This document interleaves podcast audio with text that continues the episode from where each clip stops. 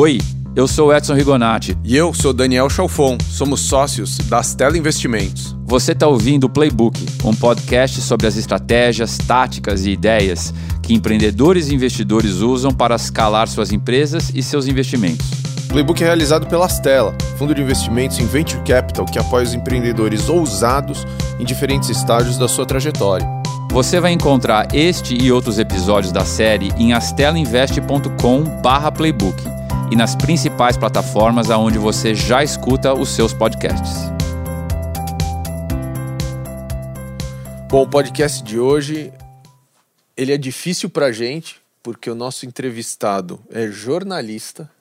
Tem mestrado em podcast. Pois é, e o cara, o cara vai fazer pergunta pra gente, mas a gente conhece ele e a gente sabe que o cara é duro na queda e manda pera. Então, esse é o podcast Hard Things About Fucking, Fucking Hard, hard things. things.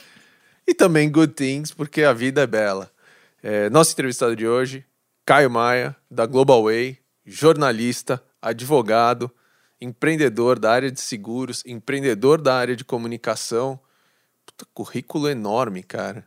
Quem é você, rapaz? 75 anos de carreira, Caio? É, não, cara, só 45. Eu, não, eu não- não- eu acho que isso tudo é verdade, né, cara? Mas eu não consigo me enxergar com esse tamanho todo. Eu sou pequeno, cara. As pessoas te perguntam o que, que você faz, eu falo, eu sou jornalista, né? É, e aí eu brinco. Mas você é jornalista, quanto do seu tempo hoje você gasta com jornalismo? Pouco. Mas eh, o- a Avenida Roberto Marinho não é a Avenida Empresário Roberto Marinho, né? Por algum motivo a gente gosta de se dizer jornalista, mais do que se dizer empresário ou investidor. É. O que que vem nessa paixão pelo jornalismo? Putz, cara, eu acho que é uma coisa da minha formação muito de humanas, né? Eu sou um cara que cresceu naquele período, eu tenho 45 anos, né? Quando você teve aquele período diretas já, pós-ditadura, é, era um período muito efervescente, né? Eu me interessei muito por política, eu militei, é, eu fui do conselho universitário da escola, da, da escola não, da universidade, da PUC, eu fui do centro acadêmico, e aí, eu acho que isso é uma. Eu não tenho nenhum problema com ser investidor, com ser empresário, pelo contrário, eu gosto de tudo que eu faço, tenho muito orgulho das coisas que a gente fez, faz e vai fazer. Mas eu acho que essa coisa do jornalismo, ela fala mais com o meu lado. Talvez mais com as coisas que, que, me, que, me, que me dão tesão, né? Que me divertem. A gente estava até outro dia conversando, né, Edson, você e a Laura, e eu eh, querendo dar a entender que a minha área de especialidade era seguros. Aí a Laura falou: Ah, legal, cara, só que você falou 10% do tempo sobre seguros e 90% sobre mídia, né?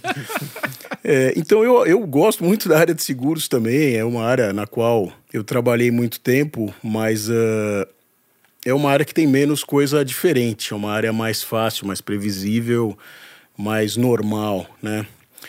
É, e eu virei jornalista depois, né? Eu fui primeiro, então eu encontro, você fala, você é jornalista? É, eu virei jornalista aos 30 anos, né? Eu quando tinha 20 anos, 20 e poucos anos, talvez um pouco mais, um pouco menos, ah, fazia duas faculdades, não fazia nenhuma das duas, porque eu fazia política nas duas.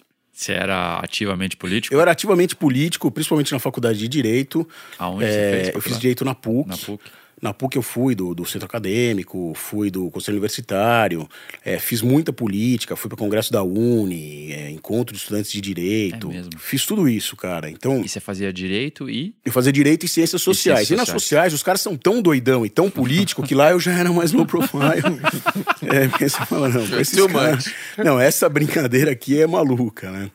É, e é louco, porque eu fazia umas doideiras, fazia os caras nas sociais, eles fumavam maconha o dia inteiro, né? E, e a, a proposta do, do, do centro acadêmico, das chapas, era ah, fechar o centro acadêmico para fumar maconha lá dentro.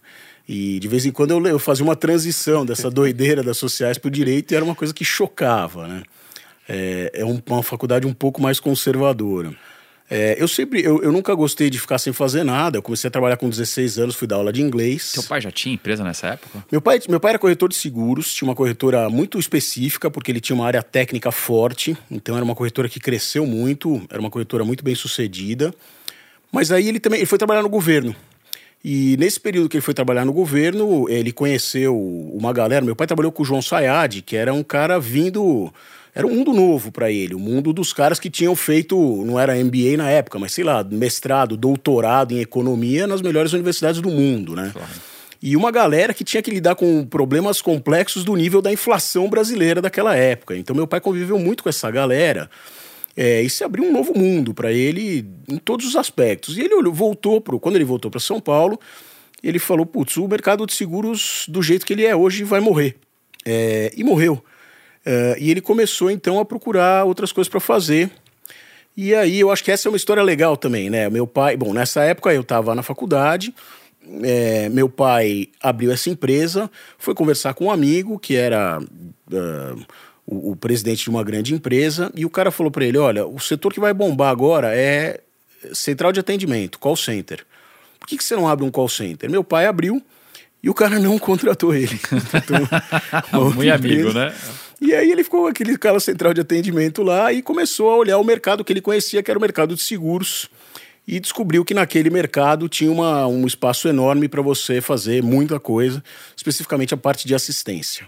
É, então você liga para o guincho, não é. Tirando a Porto Seguro, que é ela mesma que atende, todas as outras é uma empresa terceirizada que atende e é um negócio altamente complexo, né? Não é simplesmente você liga para o guincho e manda um guincho lá. Você tem toda uma logística, o qual é o guincho mais próximo, é, se você está na, na, sei lá, está na, na, na, na, linha vermelha, num horário que não é muito aconselhável você estar tá naquele lugar. Tô falando da linha vermelha aqui meio preconceituosamente, até porque eu não vou para o Rio há muitos anos, né? Você está num lugar que é indesejado, o sistema identifica, é, ele sabe que ele tem que te tirar de lá o quanto antes, tá certo? Ele sabe que se você falar que você tá na Boracéia, pode ser que seja uma praia é, no, no, em Bertioga, ou pode ser que seja uma cidade no interior de São Paulo. Então isso aí é um negócio bem complexo. A gente, então ele montou essa empresa isso e o negócio, ano? isso foi uh, 93, 94. E aí o negócio bombou. Esse negócio bombou quando eu e entrei. Você estava no dia a dia na empresa? Eu entrei, quando, quando eu entrei, a empresa tinha 45 funcionários. Falei, pai, eu quero trabalhar, né? Eu tinha fazer faculdade uh, de tarde e, e, de manhã, né? Aquelas coisas, é, faculdade brasileira, né? Ah, faz de tarde, quem precisa trabalhar, né? aí, enfim. Dorme é, até as 11h30, é, né? E aí eu tinha, então, é, horários meio malucos. Eu podia trabalhar quinta e sexta de manhã, terça e quarta à tarde. O único cara que ia me dar um emprego era meu pai, né? Falei, puta, eu queria trabalhar. Ele falou, ah, você quer trabalhar? Tem uma mesa ali, cara. Senta ali e vê o que, que tem para fazer, né? É, e foi isso mesmo que eu fiz. É, eu sentei lá, passei a percorrer as mesas lá. E aí, o que, que tem para fazer? Ah, liga lá pro cara da persiana, ver se ele vai entregar tal. E num determinado momento, a empresa estava implantando um plano de cargos e salários. Eu colei nesse negócio, conheci a empresa inteira. E quando terminou isso, eu falei, eu quero assumir a área de operações e assumir a área de operações. E operação era o quê? Era, era, era central de atendimento. Coração, primeiro, né? Era o coração, era tudo. Era central de atendimento, então era contratação, era uh, sistema, era montar a central. Cê, cê, entrava um cliente novo, você precisava montar uma central com 50 posições de atendimento do dia para noite, né? Contratar 50 pessoas, ter um sistema parrudo que aguentasse aquela parada, avisar os teus prestadores de serviço pelo Brasil inteiro que ia entrar uma carteira com um milhão de automóveis, tá certo? É, e aí lá dentro, a partir disso, eu comecei a, ser, a fazer tudo. E foi, era um negócio muito interessante, porque era uma empresa uh, sendo criada do nada. Já né? chamava Tempo? Não, ela chamava USS. USS, verdade. Que é como ela voltou a chamar hoje, depois que a Tempo se desfez de vários pedaços. É, e aí a gente fazia essa parte para automóvel, aí foi criando novos produtos, é, cria produto que dá certo, uma porrada de produto que não deu certo, produto que estava antes da hora, produto que era obviamente muito bom, mas ninguém comprava tinha um negócio muito engraçado, porque a gente levava as coisas para Porto Seguro, a Porto Seguro nunca comprava da gente, mas aí depois ela ia ela e fazia. fazia. Né? É claro que não é tudo que a Porto Seguro fez que ela copiou da gente, mas algumas coisas ela. Mas isso virou uma máquina de vendas. E virou né? uma máquina de vendas para nós, porque a gente falou, puta, ninguém quer comprar esse negócio, vamos oferecer para Porto. A Porto tinha, via a ideia, fazia, todo mundo passava a correr atrás, né? É... Então isso foi muito divertido. E aí, num determinado momento, é, a gente a gente recebeu um dia uma ligação, eu estava na sala do meu pai e tocou o telefone e era um cara de um fundo de private equity. A gente não tinha ideia do que era que isso. Que ano que era isso? Putz, muito boa pergunta, cara. Eu acho que devia ser o quê? 2000? Tá. E o cara ali, o cara falou: "Ah, pô, tô sabendo da tua empresa, tal, eh, a gente queria conhecer". E isso foi muito, foi muito interessante, muito importante para nós, porque o cara entrou e falou: "Olha, é, a tua empresa é lucrativa, está toda organizadinha, mas você está muito longe de ter uma governança, um, os controles que você precisaria ter para eu botar dinheiro. É, e isso nos obrigou a profissionalizar a gestão. Aí a gente contratou um controller, uh, e aí a gente fez todo o processo. eu acho que isso deve ter sido, foi em alguma grande crise, é, porque quando o processo estava se encerrando, estourou a economia, o fundo foi embora do Brasil e aí desistiram. Para a gente foi muito bom, porque foi isso, profissionalizou a gestão, meu pai trouxe um CEO, um cara que não tinha absolutamente nada a ver com o nosso negócio, é, foi horrível. Uh, ele era um cara muito bom na área dele. É, pro nosso, ele não tinha uma, a menor noção de como lidar com pessoas. O nosso negócio era basicamente pessoas, né? É, e nesse processo eu fui cuspido para fora. E os caras falavam para mim, eu falava, bom, eu, bom, você vai estudar, vai estudar. Eu falava, não, não quero estudar, eu tô aqui, tô curtindo. Vai, vai, estudar. Mas já tinha feito IPO ou ainda não? Não, ainda não, muito antes, muito antes até da fusão. Isso foi lá um pouco atrás. E aí eu, aí eu fui empreender pela primeira vez. Era o começo. Não, isso foi, não foi 2000, não. Foi 97, 98. Era o começo da internet no Brasil. E a gente criou uma empresa. Eu, uh, meu pai era sócio. O nosso diretor de TI, que era sócio do meu pai na USS, era também nosso sócio. Eram cinco sócios. E a gente criou uma startup de internet. Tinha um produto muito louco chamado Na Casa, que era um produto muito bom. Eu acho que ele seria bom até hoje. hoje ele seria bom. Porque ele era um site pelo qual você podia fazer qualquer coisa na tua casa casa. A gente tinha uh, venda de material de construção, cálculo de material de construção. A gente tinha uma ferramenta na época espetacular, que até hoje eu nunca vi um negócio que na época era tosco por comparação que você tem hoje, mas era você olhava o sofá que você queria comprar e botava ele num desenho da tua casa e via como ele ia ficar do lado da tua cômoda, do teu, do, da tua mesinha, enfim. E além de tudo, a gente tinha os prestadores de serviço da nossa, da nossa base de prestadores da USS que você poderia contratar. Só que a gente nunca conseguiu resolver para quem a gente estava vendendo isso. E eu, na época, era. Sempre fui. Uh, aquela coisa meio querer ser do contra no momento errado, né? Ah, que business plan? Não vou fazer business plan nenhum. E não fiz business plan, não tive business, né? Porque a gente não conseguiu decidir se a ferramenta, se a gente estava vendendo a ferramenta, que a gente chamava de ambientes na casa, se era o acesso à rede de prestadores. É, e aí o negócio não deu certo. Por outro lado, eu tinha uma equipe técnica muito boa que foi absorvida pela OSS. E nesse momento, alguém me convidou para trabalhar no governo, né? É, e eu falei, bom, eu aqui profissionalizou a gestão, eu não me dou com o CEO, o cara quer me ver longe, é, a minha empresa não deu certo, mas também não deu errado, eu vou. E aí eu fui, eu trabalhei um ano no governo. No último ano, no, quando o Mário Covas morreu e o Geraldo Alckmin assumiu o governo, isso foi 2002, eu trabalhei um ano no governo do estado, uma secretaria que o Covas tinha criado, que era a Secretaria da Juventude, e eu fiquei lá um ano tentando implantar um projeto chamado Casas da Juventude, que era um projeto muito legal, que era muito parecido com o que a Marta fez depois quando virou prefeita, que era o CEL. Uh, era você fazer uma estrutura perto da escola, uh, com, com que, que, que, que, que, os alunos fossem tomar conta. Era um projeto legal que eu precisaria de um podcast só, só para falar sobre ele. Fiquei um ano, espere, trabalhar no governo. Eu não posso dizer que eu tenha me decepcionado, porque eu sabia que isso te, que se teria uma série de problemas. Eu tive, né? E, e, saí. E quando eu saí do governo, uh, eu resolvi prestar vestibular para jornalismo. A minha mulher falou: Eu vou prestar vestibular para jornalismo. Eu falei: Ah, vamos. É, prestamos é, e eu passei. Ela não. e aí eu fui fazer jornalismo. Aos 30 anos eu fui estudar jornalismo com uma galera bem mais nova do que eu. É, era muito engraçado, porque fui estudar na PUC também. Jornalismo é uma área em que todo mundo é de esquerda. Eu trabalhava num governo tucano, né? Os professores da PUC do jornalismo é, vêm todos das ciências sociais, ou quase todos, poucos são do mercado, né? É, e os caras estão lá. Essa é uma doutrinação o tempo inteiro, né?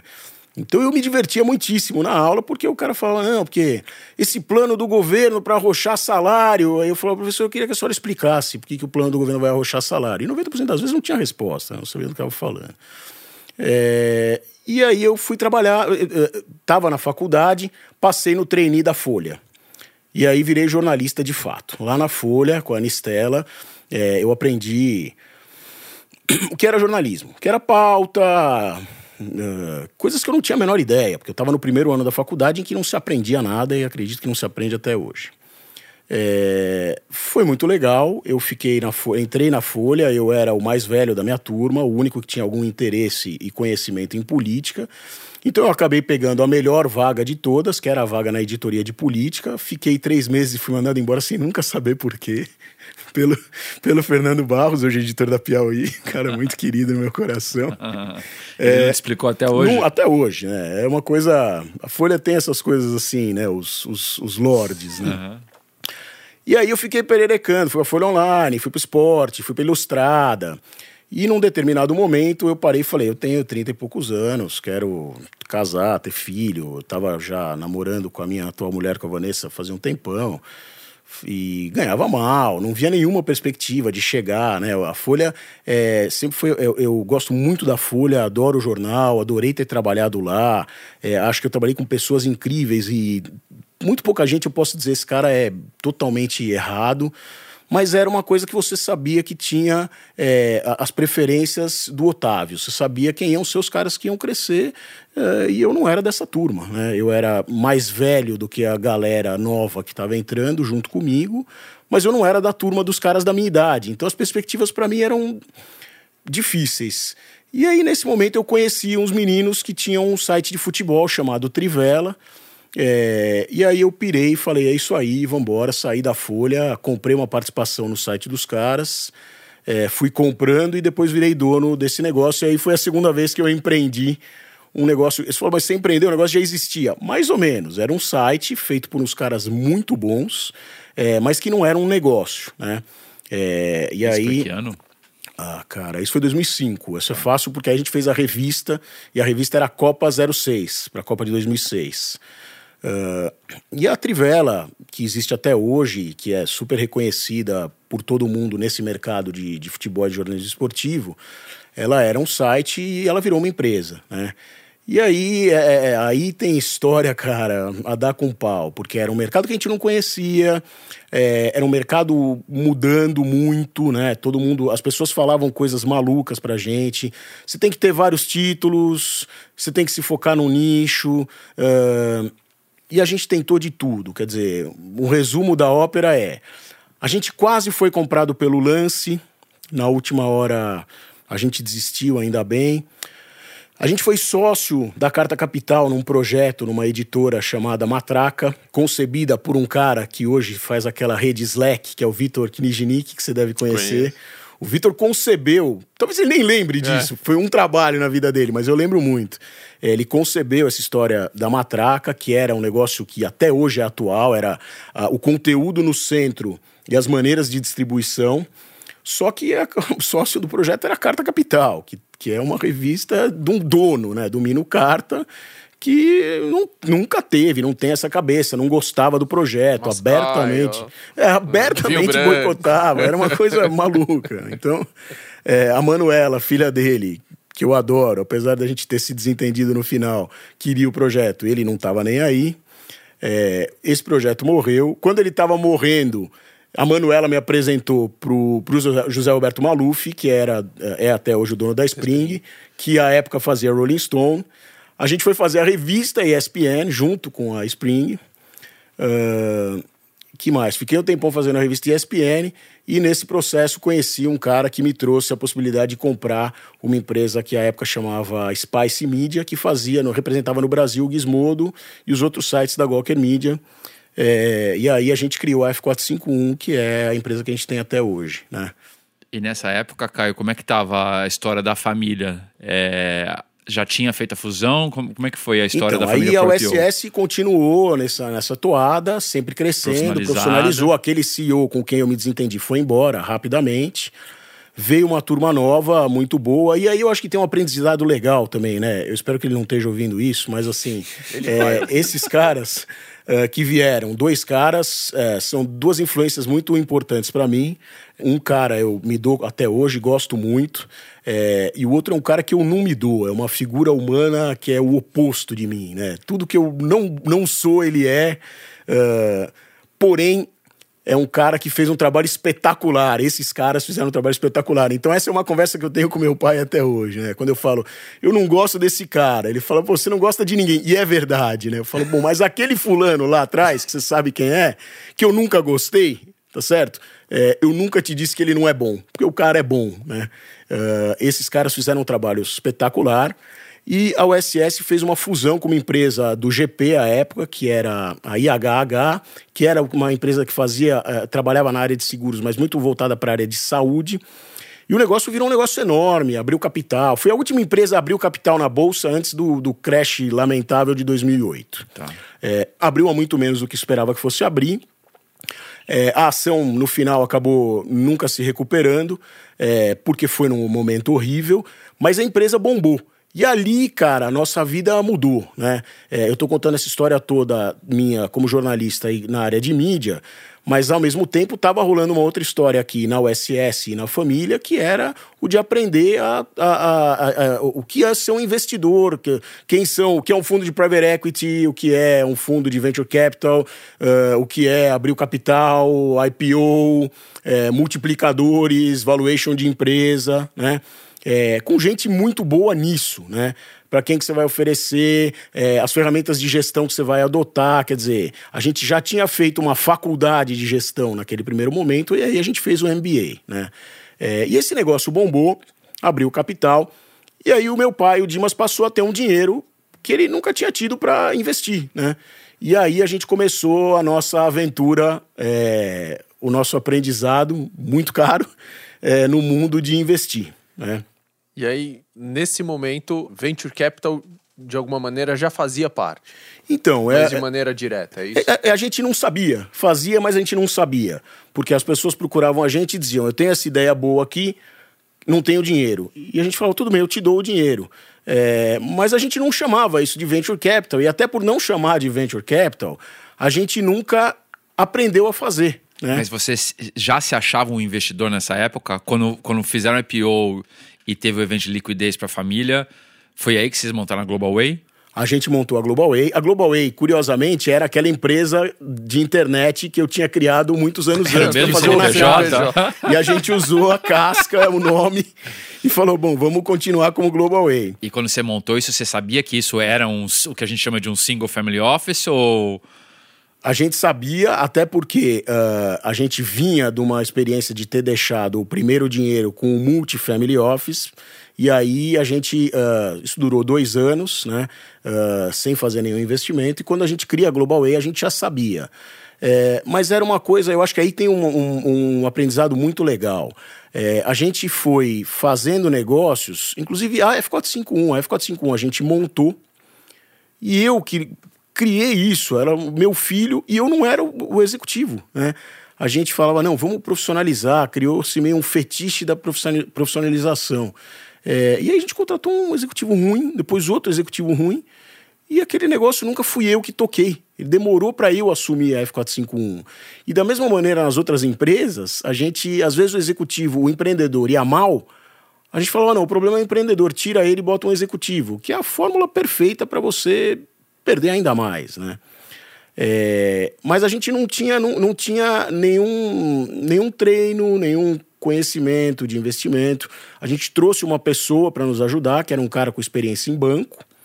Era um cara com experiência, é, é, um cara que foi muito bem na área de investimentos financeiros, mas não era o cara que a gente estava esperando que fosse ser para nos ajudar nos investimentos em empresas.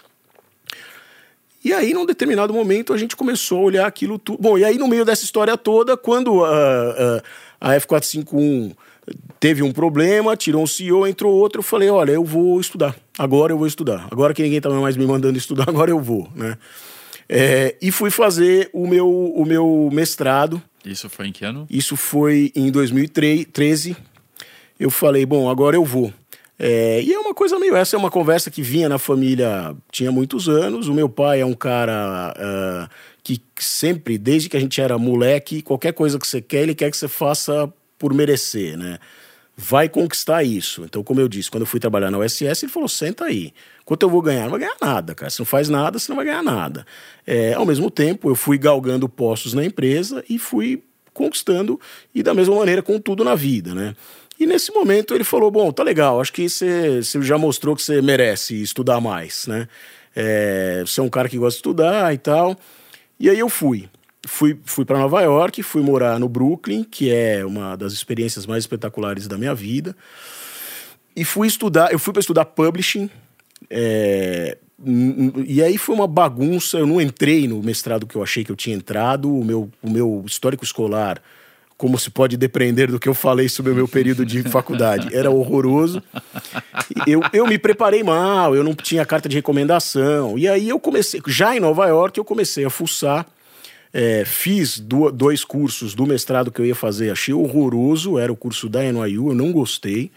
É, e aí eu comecei a fuçar e descobri que a New School tinha uma área de mídia muito boa, muito conceituada e grande, é, e que ela tinha um curso de Media Management. Falei, puta, é isso que eu preciso, é isso que eu quero, né? É, e aí, enquanto estava rolando esse primeiro desenvolvimento da Global Way, só o meu pai e esse executivo, eu estava em Nova York e o meu irmão estava montando um negócio dele, que não tinha nada a ver com nada que a gente fazia. A gente acompanhava de longe, eu participei do começo de alguns dos negócios que existem até hoje, mas a gente não estava envolvido no dia a dia de nenhum deles. É, e aí eu fiquei quatro anos em Nova York, foi espetacular. É, ser, é, por, por, todas as razões humanas e profissionais, né? É, você conviver com uma outra maneira de enxergar os negócios é muito legal. Quer dizer, o americano tem uma objetividade é, no trato, né? Que eu sempre gostei. Aquela coisa, o cara não faz almoço de duas horas, né? Ah, todo mundo vai embora do escritório às seis. É, as pessoas em geral vão embora na hora que elas têm que ir embora, primeiro porque todo mundo tem. As pessoas têm famílias para cuidar, né? Homens e mulheres, tá certo? Não se espera que. O, não se fala pro homem, pô, a tua mulher tá onde? A minha mulher tá trabalhando também, então eu vou sair para cuidar dos meus, das minhas filhas, né?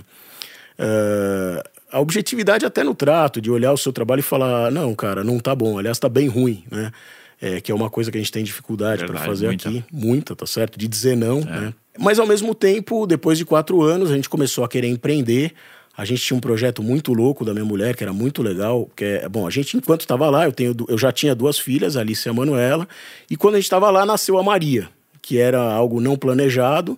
É, mudou de novo a nossa vida, né? Para o bem. Quem tem filho sabe o quanto é, quanto é bom ter filho, né?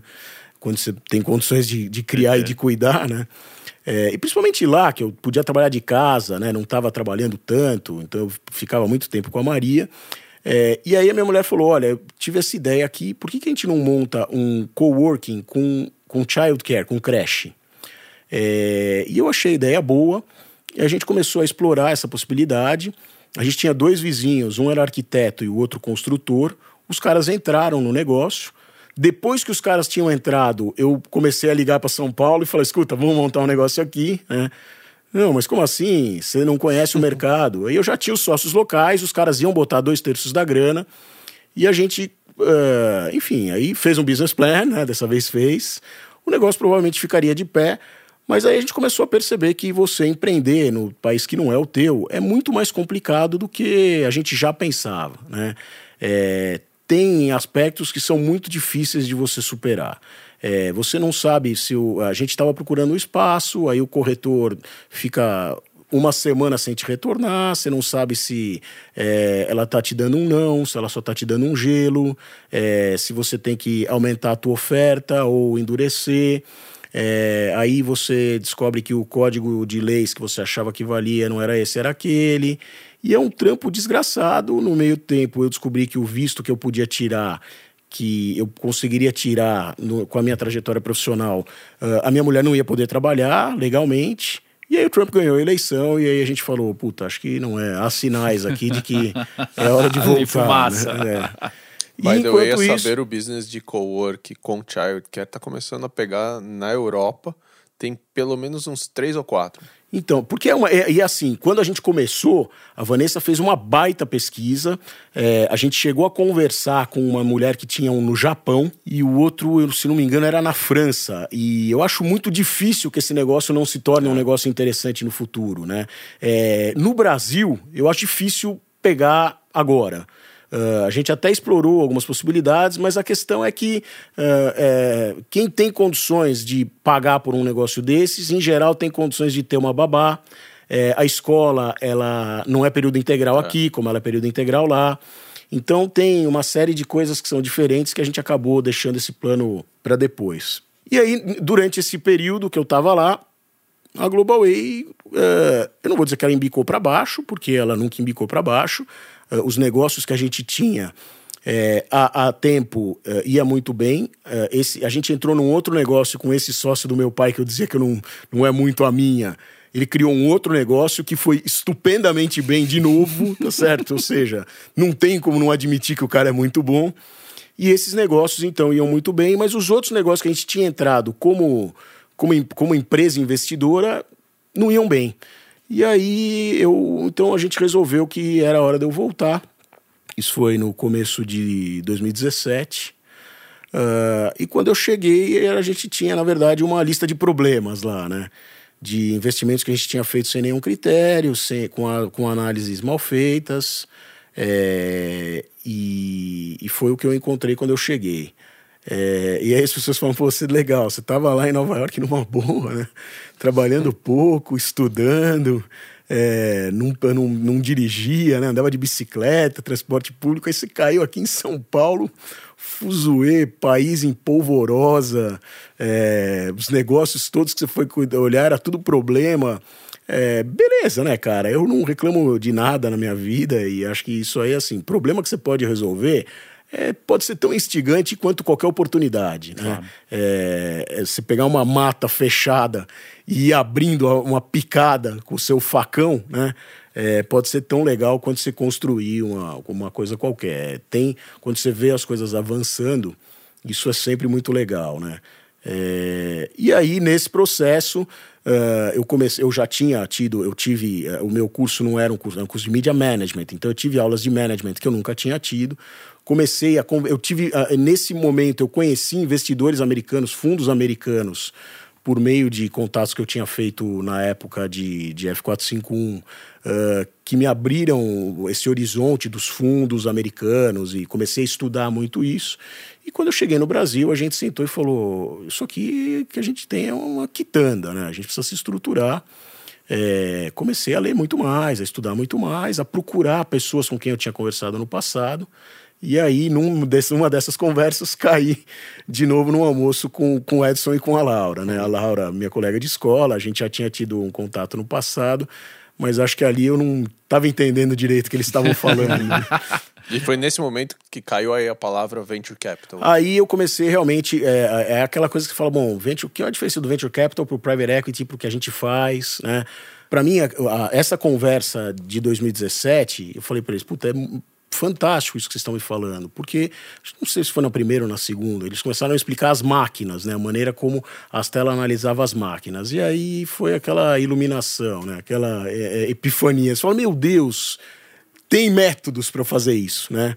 E nesse momento do tem métodos é que a gente resolveu que a gente precisava criar um método para o nosso trabalho como um todo, não só para o investimento de venture capital, como para todo o resto que a gente fazia, como até mesmo para acompanhar e mudar essa situação das empresas que a gente tinha investido e que não estavam dando certo. E caiu indo para a parte hard things, qual é a parte mais difícil de ter dinheiro?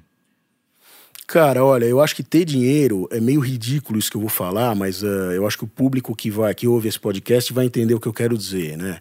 É, escassez é fundamental.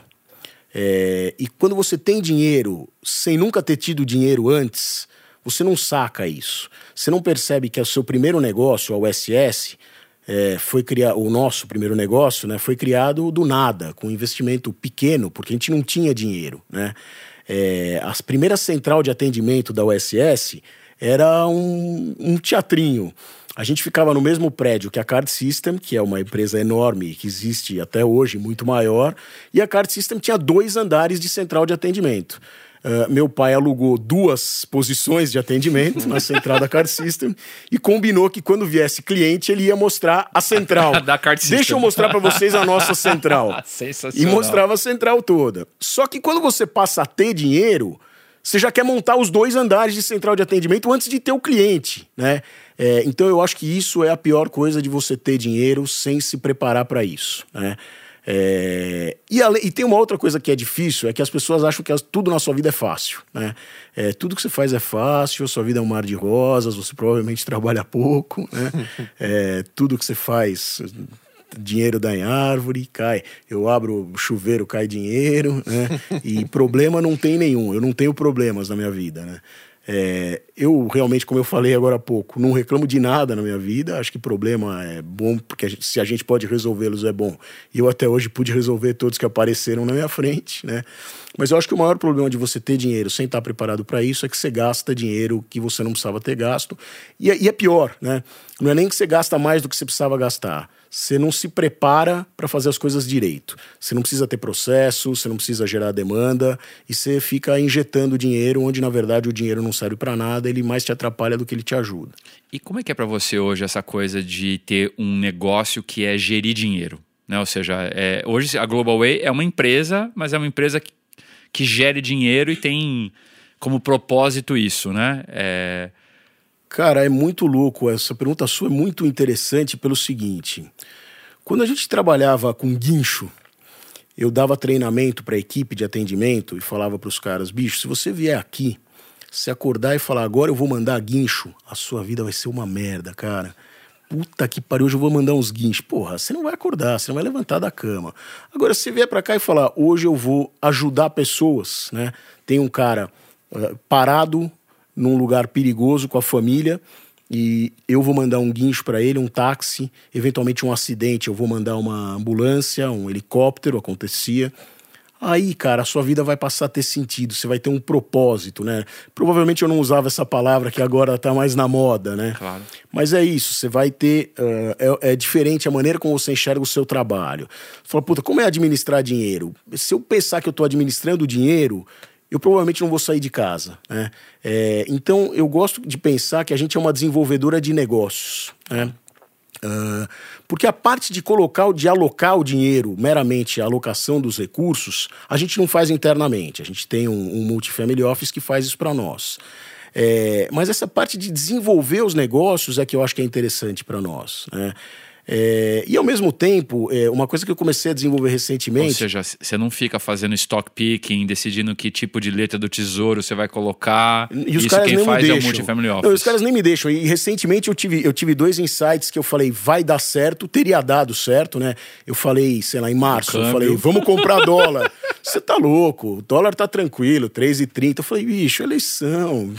Os candidatos não estão muito bem definidos, né? O Lula vai ser candidato, o candidato da direita é um um cara estranho. Vamos comprar dólar. Não, cala a boca, não comprar. Eu comprei, né? Eu peguei, sei lá, 100 mil reais, que eu, eu ia viajar, eu falei, eu vou precisar, e comprei dólar. É, mas a gente não comprou e aconteceu o que aconteceu. E pouco tempo depois eu estava lendo sobre não sei quem que fez um. Algum desses caras famosos por, por jogar, apostar contra empresas.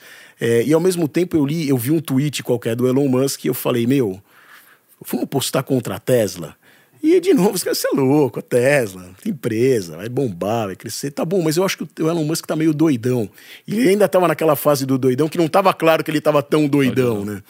É, e aí teve aquela queda enorme nas ações da Tesla. Quando eu falo isso pro meu irmão, ele fala: você esqueceu de mencionar que no dia seguinte da eleição da Dilma você comprou ações da Petrobras.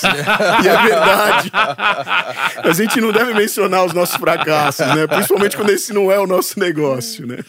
Mas, é, mas assim, a gente não, eu não faço isso, eu não sei fazer isso, eu acho que isso é fundamental, você entender o que você sabe fazer o que você não sabe fazer.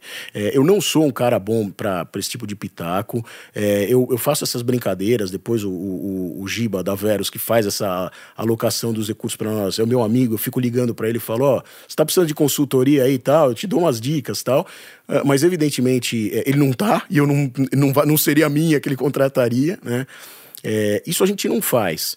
É, o que eu acho que tem de legal de administrar o dinheiro é você poder é, criar a escassez no lugar certo e no momento certo. Né? Fala um pouquinho e, mais disso. E, ao mesmo tempo, porque a gente tinha. O nosso, a nossa política era: esse ano deu errado, vamos fazer um plano grandioso para o ano que vem. Mais um milhão de reais, mais 500 mil reais. E agora é tudo bom, esse ano deu errado, meu amigo deu errado. Não, eu quero, mas você não quer mais nada aqui. Agora eu vou dar zero para você. Né? Não mais, não mais não. Esse ano eu vou te dar zero e no ano que vem eu vou te dar menos 200. E aliás é o seguinte, vamos mudar. Esse ano eu vou te dar zero e ano que vem eu quero um EBITDA de um milhão. E o executivo olha e fala: você tá louco, eu não tenho a menor condição de ter EBITDA, vou ter EBITDA negativo de 2. Falou: não, você não vai. E é claro, né? Não é aquela coisa modelo GP, né? Modelo Sim. Brahma vai ser, corta 15%. É uma, um outro tipo de conversa, mas eu percebi que isso gera muito resultado. É, coisas boçais, do tipo, o cara tem uma empresa para cuidar das impressoras, né? Se contratar e pagar 300 reais por mês para uma empresa que cuida das impressoras, sendo que uma impressora custa 100 reais, né? As pessoas se acostumam com ter dinheiro, é, principalmente porque não é delas. Né? Entendi. Né? Então eu acho que isso. Você fala, bom, não tem, não tem e você vai ser criativo, né? E isso tem sido uma experiência muito interessante, é, que tem dado certo. Eu acho que isso está sendo bem legal. E para você, Caio, como é que é essa coisa com essa tua formação assim tão holística, né? Ou seja, é, isso ajuda você ser um, um, investidor? Atrapalha? Eu acho que ajuda. É, desde que eu, eu, eu acho que eu tive a humildade em todas as coisas diferentes que eu fiz de chegar, sentar e falar: eu não sei nada do que está acontecendo aqui. Né? É, não chegar na primeira reunião que você participa de qualquer coisa e falar, pera um pouquinho, deixa eu explicar para vocês como é que vai ser aqui. É, chegou o fodão. Né, chegou é. o fodão. Eu acho que você precisa aprender e ao mesmo tempo você tem que ter um momento em que você fala, bom, agora eu vou fazer algumas perguntas, né? E eu acho que essa coisa de fazer as perguntas é que tem me ajudado muito, que é essa formação de jornalista que me ajuda muito. Então eu entro, tô ouvindo, tô ouvindo, e tem perguntas que você faz. É, eu participo de um conselho de uma empresa que a gente investe com caras que têm 20 anos, 30 anos de investimento em, em private equity, venture capital, uma puta experiência, conselho de, de empresas enormes. E no primeiro momento eu não falava nada. E aí, quando você faz uma pergunta para esse cara que ele não estava se fazendo, é, você muda inclusive a percepção que o cara tem de você, né? E eu acho que essa, essa coisa de fazer as perguntas está sendo muito legal, é bem recebido, porque você não está querendo. E você está fazendo pergunta mesmo. Claro. Eu não sei, eu pergunto. É, e essa é uma, uma, uma lição que eu tenho adotado para tudo na vida, né? E Caio, com essa experiência tua, né, de jornalismo, de conteúdo, é, a gente tem discutido muito isso dentro das telas, né? O Daniel tem liderado isso. É, é, os últimos 20 anos foram muito ruins para a indústria de conteúdo, né? Jornalismo, toda a mídia tradicional. É, você acha que a gente está num, num, num, ponto de inflexão, que conteúdo vai ter um outro tipo de valor? Você está investindo nisso? A gente a está agora é, considerando possibilidades de investir. É, eu, uma vez eu entrevistei o, o Murici Ramalho, aqui no estádio do Morumbi, e, e, ele me disse, ele tinha acabado de ser contratado pelo São Paulo, que tinha acabado de ser campeão mundial. E a gente falou para ele, que moleza, hein, Murici? Ele, não, está enganado. Moleza é pegar o time que acabou de subir da segunda divisão. Eu tô, o time está num ponto que eu não tenho como melhorar. melhorar né? É, eu acho que para a mídia é, é um pouco isso. A gente está num nível tão baixo para o jornalismo, para a mídia, que é difícil piorar. Por outro lado, é, é um terreno muito difícil, né? As pessoas não valorizam mais o jornalismo. As pessoas hoje se informam por grupo de WhatsApp, tá certo? É, e aí, cara, eu não vou nem entrar muito nesse ponto, porque nós estamos há muito pouco tempo num período eleitoral que é muito complicado, né? Mas assim, é, você vê pessoas inteligentes falando para você coisas que você fala, não é possível que você está me falando isso, né? E a pessoa te dizendo, hoje a lei não me permite fazer isso aqui. Você fala, não, permite sim, deixa eu te mostrar aqui e tal. E o cara tá te falando aquilo como se fosse verdade, e isso é muito problemático. É, no passado, você sabia onde olhar para ter a informação de confiança. É, o que, que eu acredito para o jornalismo? Vai ter que ter esse lugar de novo, né? E a gente ainda não sabe como criar isso, como criar referência, como criar credibilidade. Como é que você vai fazer? Você vai poder ter um lugar em que o, o, o eleitor de esquerda e o eleitor de direita, o São Paulino e o corintiano, o investidor e o, e o estivador vão poder olhar para aquele negócio e falar: essa informação aqui eu confio que ela é verdadeira. Né? O, o cara foi atrás dela da maneira correta. É, eu, eu não sei como é, onde é que está isso. É, mas tem que estar tá em algum lugar. É uma necessidade humana você saber qual é a informação na qual você pode confiar. Uh, e as coisas aparecem das necessidades, né, cara? As necessidades criam.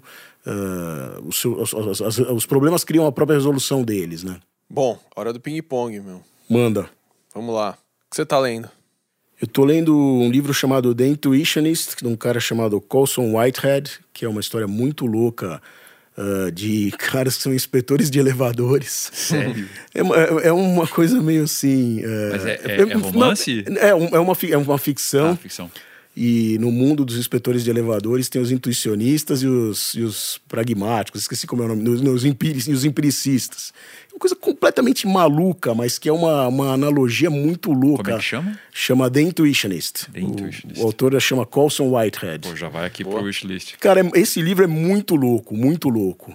É, tô lendo também um livro antigão que chama O Brasil de Getúlio a Castelo, do Thomas Skidmore, que está me ajudando muito a, a- a entender o que está rolando com o Brasil hoje.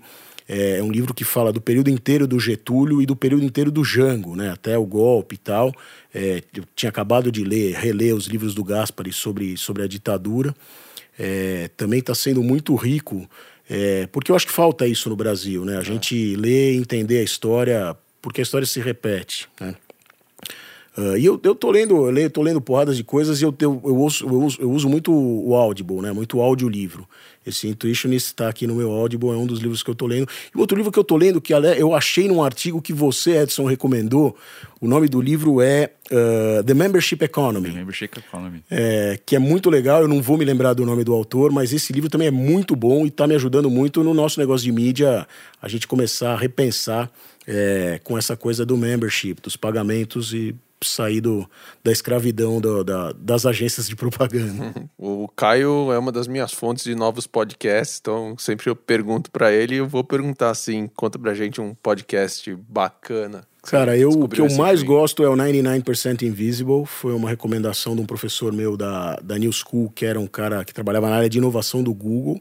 É um podcast que, em teoria, é sobre design, mas ele é muito, muito interessante. Tem coisas muito legais. 99. 99% invisible. invisible. São as coisas que você não vê do teu dia a dia, mas que estão lá, né? É muito Esse podcast é muito legal, é o meu o preferido. nome. Muito legal. Eu, eu, te- eu, de vez em quando, eu ouço o Freakonomics Radio, eu gosto muito. É, saiu agora a terceira temporada do Serial, que foi um baita sucesso na primeira e na segunda já não foi tanto. É, eu tô achando legal. Que mais? O presidente da semana Ah, da Folha, é. né? Que tá muito bom. Excelente. Uma das Excelente, melhores né? coisas que eu vi É, eu, assim, os podcasts brasileiros, em geral, são mal produzidos, né? E esse eu tô achando tudo bom. Trilha sonora boa, produção Tá, boa. esse claramente é o segundo melhor podcast do Brasil. Tá atrás do da Trivela, você quer dizer, né? Não, eu diria do Acela. A Trivela tá lá no 3, vai. E o podcast da Trivela, nosso site de futebol, para quem gosta de futebol, é imperdível. A Trivela tem uma pegada diferente desse, desse, desse, dessa mesa redonda tradicional, né? Uma coisa mais. ah, enfim, para quem gosta de futebol de verdade, recomendo também, não só porque, porque é meu, porque de vez em quando eu participo. eh, Realmente é um podcast bem bacana. Quem te influenciou?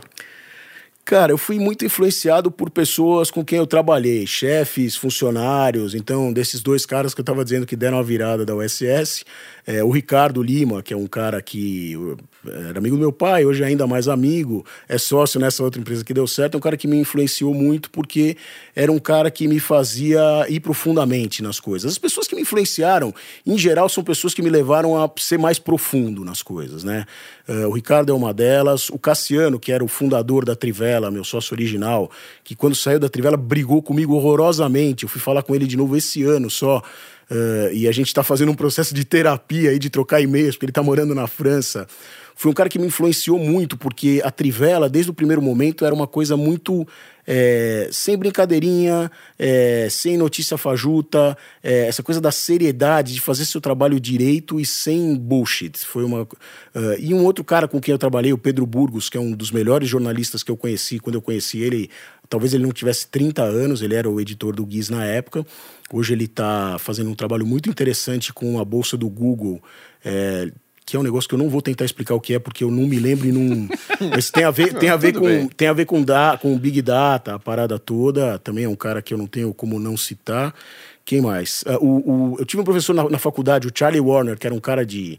Acho que ele devia ter quase 90 anos, três cânceres nas costas, dava aula eh, três, quatro dias por semana. Ele estava na universidade, recebia as pessoas na casa dele, se oferecia para escrever cartas de recomendação e foi o cara que mais me ajudou a pensar inovação. né? Um cara de quase 90 Olha anos. só que legal. É, foi um cara que me influenciou muito. Putz, cara, e aí as coisas que a gente lê, as coisas que a gente ouve, né? Eu sempre fui de ler muito, ouvir muita música, né? Então, sei lá, Lou Reed, The Specials, esses caras me influenciaram muito. Uma fonte de informação todo dia. Eu leio muitas newsletters, é, te diria que as que eu leio todo dia são o Meio, brasileira, que eu gosto muito. É, a newsletter do Quartz, eu gosto muito também. Tem uma chamada The Next Draft, que é muito boa, que essa vem mais pro fim do dia. Uh, comecei agora a acompanhar a do Axios, que eu estou começando a explorar.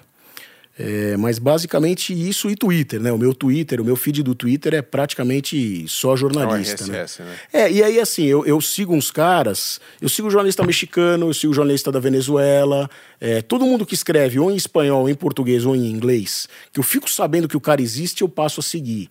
Então, por exemplo, eu consigo hoje ter uma noção de como está a coisa na Venezuela de uma maneira que eu não conseguiria por fontes mediadas, né? Eu estou falando, estou lendo um cara, um jornalista venezuelano que está lá vivendo o dia a dia me falando, da mesma maneira o mexicano, o colombiano e por aí vai. Então eu uso Ah, muito o Twitter também. É um ritual de trabalho que você não abre mão. Cara, o meu ritual de trabalho que eu não abro mão é, é uma picaretagem chamada reuniões canceladas. Que hack é então esse, eu meu? tenho, eu tenho reuniões que eu tenho é, fixas na minha agenda que só depende de mim desmarcar. É, e eu desmarco elas com frequência, porque aí é o tal negócio. Quarta-feira à tarde, é, eu tenho a reunião X com o cara da empresa tal, toda quarta. E ele já sabe que duas a cada três semanas eu vou desmarcar, porque vai ter alguma coisa que eu preciso fazer, e se eu não tiver um bloco no meu dia vazio, eu não vou conseguir fazer, né? Então, esse é um, é um hack aí que eu fiz na minha agenda e que eu percebi que funciona muito. É, eu fazia, às vezes eu marcava umas reuniões fajutas, mas aí não dá certo porque você sabe que ela é fajuta, né?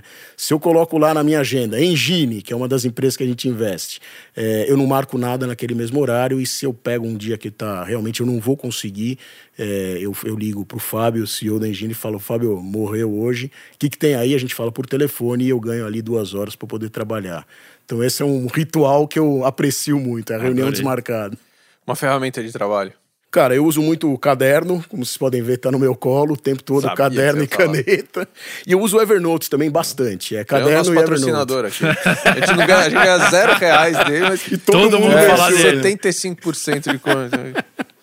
Até eu, que não morria de amor, agora, já agora tô sair usando. dele. Não, Enfiaram goela abaixo da gente, a Laura e Sato. é, tô achando que é a, a Lara é a embaixatriz. Triste. Oi, uma coisa, eu esqueci de falar entre as pessoas que me influenciaram, é, todo mundo fala do Edson, eu não vou falar não, eu vou falar da Laura. Ah, Que Realmente, brincadeiras à parte, foi, era minha amigona na época de escola, eu fiquei, sei lá, quase 20 anos sem ver, mas assim, ah, o, o Edson é um guru, né? Todo mundo cita muito ele, com justiça, e certamente tá citado aqui também, mas eu acho que a Laura tem uma coisa que é um jeito de falar que eu gosto muito. Ela fala como se o que ela estivesse falando não tivesse a menor importância, como se ela não tivesse te passando um conhecimento profundo. Se conversar com ela e se for um cara meio burrão, você vai achar que talvez ela não seja muito inteligente, porque ela tá te passando as coisas profundas da maneira mais simples possível, né? Então a Laura tem sido uma influência para mim importante no meu dia a dia aí como investidor. Acho que é justo citá-la. Sensacional. Bom, nessa tua trajetória, deve ter algum aprendizado de negócio que você desenvolveu, que você recebeu de alguém, e você deve estar sempre passando para frente. Que aprendizado é esse? Cara, eu acho que é o que eu falei um pouco tempo atrás. É perguntar sempre tudo que você não entender, né? Ah, Você não pode ter medo de parecer estúpido. Você não tem que. Eu acho que no Brasil você tem uma coisa, talvez não seja só do Brasil, mas de querer parecer fodão, né? É, Você querer é, sempre estar, é, sei lá, bem vestido, ter um carro importado. é, e, e eu acho que isso é uma babaquice, né? Então eu acho que assim, é, você não precisa parecer que você sabe mais do que você sabe, porque isso só vai contra você. Esse aprendizado para mim que eu aprendi com o jornalismo e que me ajudou muito é pergunta o que você não sabe e pergunta muito. Pergunta sempre, né? É, eu tenho tido muitas conversas com porradas de pessoas e às vezes eu falo para a pessoa antes de começar a conversa, para o próprio Edson e para Laura, eu falo: ó, eu não, tenho, sei o que, que eu vou contribuir com vocês aqui, provavelmente nada, mas eu já quero abrir o jogo aqui para vocês. Eu vim aqui para aprender, né? Vocês vão, eu vou sugar vocês num conhecimento que vocês têm que eu não sei o que, que eu posso dar em troca.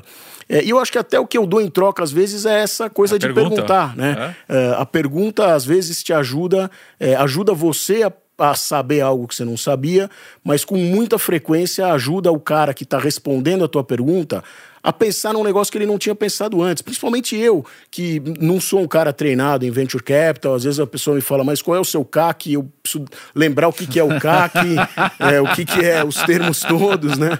Uh, enfim, eu acho que isso é muito legal. E até isso, né? CAC, por que, que é o CAC mesmo, cara? E às vezes você está falando de uma pessoa, um cara que todo mundo sabe quem é, né? Uh, eu, tava, eu mandei uma mensagem para a Laura depois que eu ouvi o podcast em que ela foi entrevistada. E aquele, aquele uh, aquele aquele negócio que ela tá fazendo que não é um curso, né? Ah, o Kaufman. Kaufman, eu mandei para ela. Eu achei legal pra caramba, só faltou explicar o que, que é o Kaufman. Né? é, então, às vezes, as pessoas falam: não, eu não vou perguntar o que, que é o Kaufman. Todo mundo sabe. Se eles não estão falando, é que todo mundo sabe. Né? É, então, eu acho que essa, esse é um aprendizado que, para mim, é, é, tem sido muito útil perguntar o tempo todo que você não souber. Às vezes o que você já sabe, você pergunta de novo para ver se o cara vai te dar a mesma resposta. Né? Então isso tá, tem sido muito bacana e muito útil. Pô, animal. Sensacional. Espetáculo. Valeu, obrigado, Caio. Obrigado, obrigado a você, gente. Valeu, muito legal. Você ouviu o Playbook, um podcast sobre as estratégias, táticas e ideias que empreendedores e investidores usam para escalar suas empresas e seus investimentos. Ouça esse e outros episódios acessando astelinvest.com/playbook ou na sua plataforma de podcasts preferida. Obrigado pela sua audiência e até a próxima.